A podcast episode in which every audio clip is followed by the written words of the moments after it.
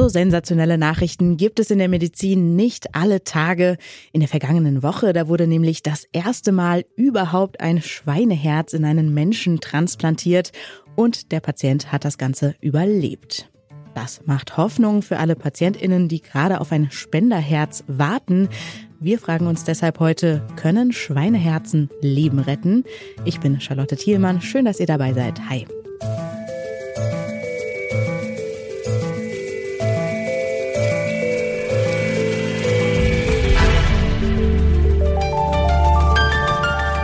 Zurück zum Thema. Bitte widmet eure Aufmerksamkeit unserem Werbepartner. Die Suche nach geeigneten Mitarbeitenden kann viel Zeit in Anspruch nehmen, muss sie aber nicht unbedingt, denn man kann sich helfen lassen. Zum Beispiel mit den Premium-Stellenanzeigen von Indeed, denn damit wird eure Stellenanzeige in der Suche sichtbarer und Bewerberinnen und Bewerber werden schneller auf euch aufmerksam. Indeed schenkt euch jetzt 75 Euro Startguthaben für eure Premium-Stellenanzeigen. Klickt dazu auf den Link in den Show Notes. Es gelten die AGB. Menschen leben mit den Organen von Tieren. Das klingt erstmal wie eine Black Mirror-Folge, ist aber jetzt Realität. Was genau ist da eigentlich in den USA passiert? Meine Kollegin Alina Eckelmann hat die wichtigsten Infos zusammengefasst. Es ist der erste medizinische Eingriff seiner Art. An der Universität Maryland wurde einem Patienten in einer achtstündigen Operation ein Schweineherz transplantiert. Zwar werden Menschen schon seit Jahrzehnten tierische Herzklappen eingesetzt, dass das jetzt sogar mit einem kompletten Schweineherz geklappt hat, das ist eine ganz schöne Sensation. Bis jetzt wurde das nämlich nur an Pavianen ausprobiert. Durchgeführt wurde die OP von einem Team rund um Dr. Mohamed Muhyuddin. Das war nur deshalb möglich, weil die US-Arzneimittelbehörde, die Food and Drugs Administration, eine Sondererlaubnis erteilt hat. Der Patient David Bennett war schwer krank und ohne die Transplantation wäre er wohl in wenigen Wochen gestorben. Die OP war also seine einzige Chance zu überleben. Aber ein Schweineherz lässt sich nicht einfach so in den menschlichen Körper einpflanzen. Vorher muss es genetisch verändert werden, damit der Körper des Empfängers das Organ nicht abstößt. Bei David Bennett scheint bis jetzt alles gut gelaufen zu sein. Ihm geht soweit gut und er ist ansprechbar. Doch implantierte Organe können noch Wochen, Monate oder sogar Jahre nach der Operation vom Körper abgestoßen werden. In Deutschland wird beispielsweise rund ein Viertel der transplantierten menschlichen Herzen innerhalb eines Jahres abgestoßen. Deshalb wird David Bennett in den kommenden Wochen von seinem Ärzteteam sehr genau beobachtet. Noch ist nicht klar, ob David Bennetts Körper das Schweineherz auch in den nächsten Jahren akzeptieren wird, aber die Operation, die ist schon jetzt ein riesiger Erfolg für die Medizin.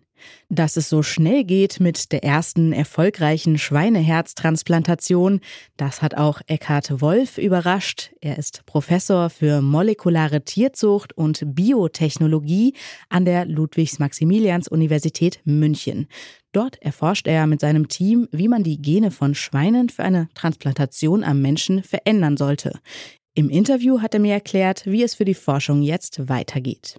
Nun, die nächsten Schritte, wir haben gestern auch mit Herrn Mohuidin gesprochen, ist, dass vor einer klinischen Studie tatsächlich nochmal Versuche in nicht humanen Primaten durchgeführt werden müssen, um zu zeigen, dass das Verfahren wirklich konsistent funktioniert.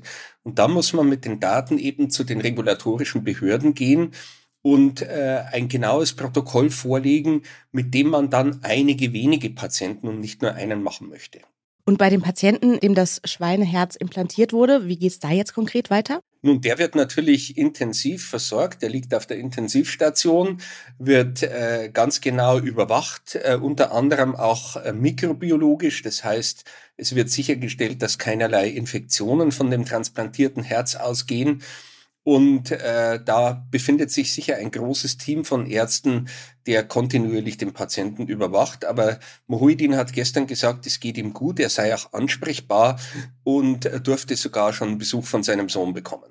Wie kann man sich denn eine solche Transplantation vorstellen? Läuft das prinzipiell genauso ab wie bei einem menschlichen Spenderorgan?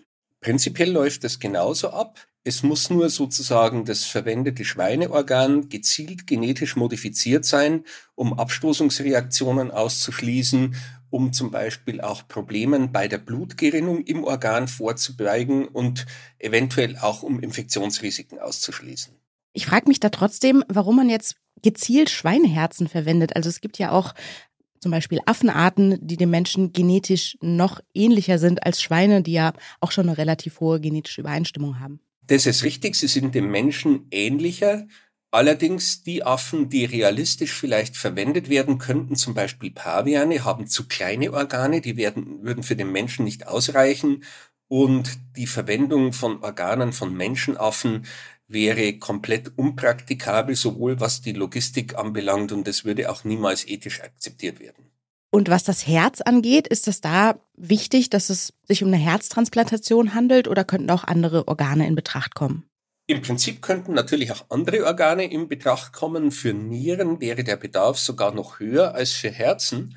Aber in den präklinischen Untersuchungen, das heißt Transplantationsexperimenten von Schweineorganen in Paviane beispielsweise, hat man gesehen, dass das mit dem Herzen konsistenter funktioniert.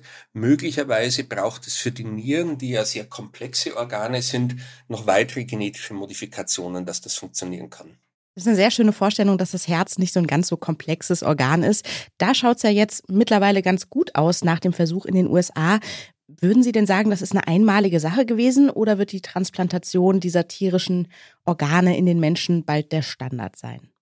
Es wird, glaube ich, nicht bald der Standard sein, aber es wird wesentlich dazu beitragen, dass man eben Patienten, die dringend auf ein Organ warten, aber keines bekommen können, weil es einfach zu wenige menschliche Organe gibt, dass man denen eine letzte lebensrettende therapeutische Option geben kann. Und wenn man jetzt Patienten im Auge hat in Deutschland, die auf ein Spenderherz warten, wann etwa können die damit rechnen, dass das eine Option ist? Das kann durchaus innerhalb der nächsten wenigen Jahre passieren. Wie gesagt, diese, dieser Versuch in den USA ist jetzt nicht als klinische Studie zu werten. Ohne klinische Studie wird man das nicht zugelassen bekommen. Und insofern kann das schon noch eine gewisse Zeit dauern, möglicherweise ein bis drei Jahre. Wenn diese Studien jetzt abgeschlossen sind, schätzen Sie das so ein, dass diese Form von Transplantation auch eine Lösung sein kann für das Problem, dass wir im Moment eben nicht genügend Spenderorgane haben? Das kann durchaus eine Lösung sein.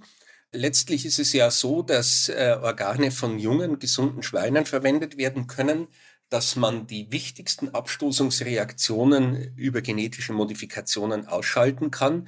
Und der große Vorteil der Xenotransplantation wäre, dass das Ganze genau planbar wird. Sie könnten sozusagen Empfänger und Spender genau auf die Operation vorbereiten, während Sie ja bei einem menschlichen Organ relativ schnell reagieren müssen.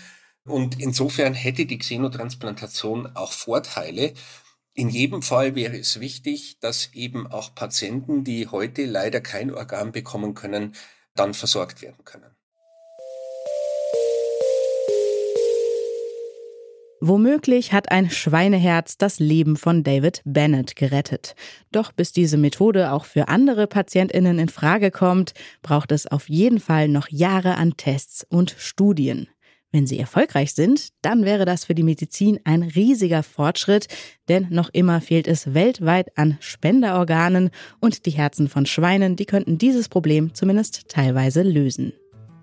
Das war's von uns für heute. Redaktion dieser Folge Alina Eckelmann, Lea Schröder und Rabea Schlotz. Produktion Andreas Propeller. Chefinnen vom Dienst waren Charlotte Nate und Kai Rehmen. Und mein Name ist Charlotte Thielmann. Ich sage Tschüss und bis zum nächsten Mal. Zurück zum Thema vom Podcast Radio Detektor FM.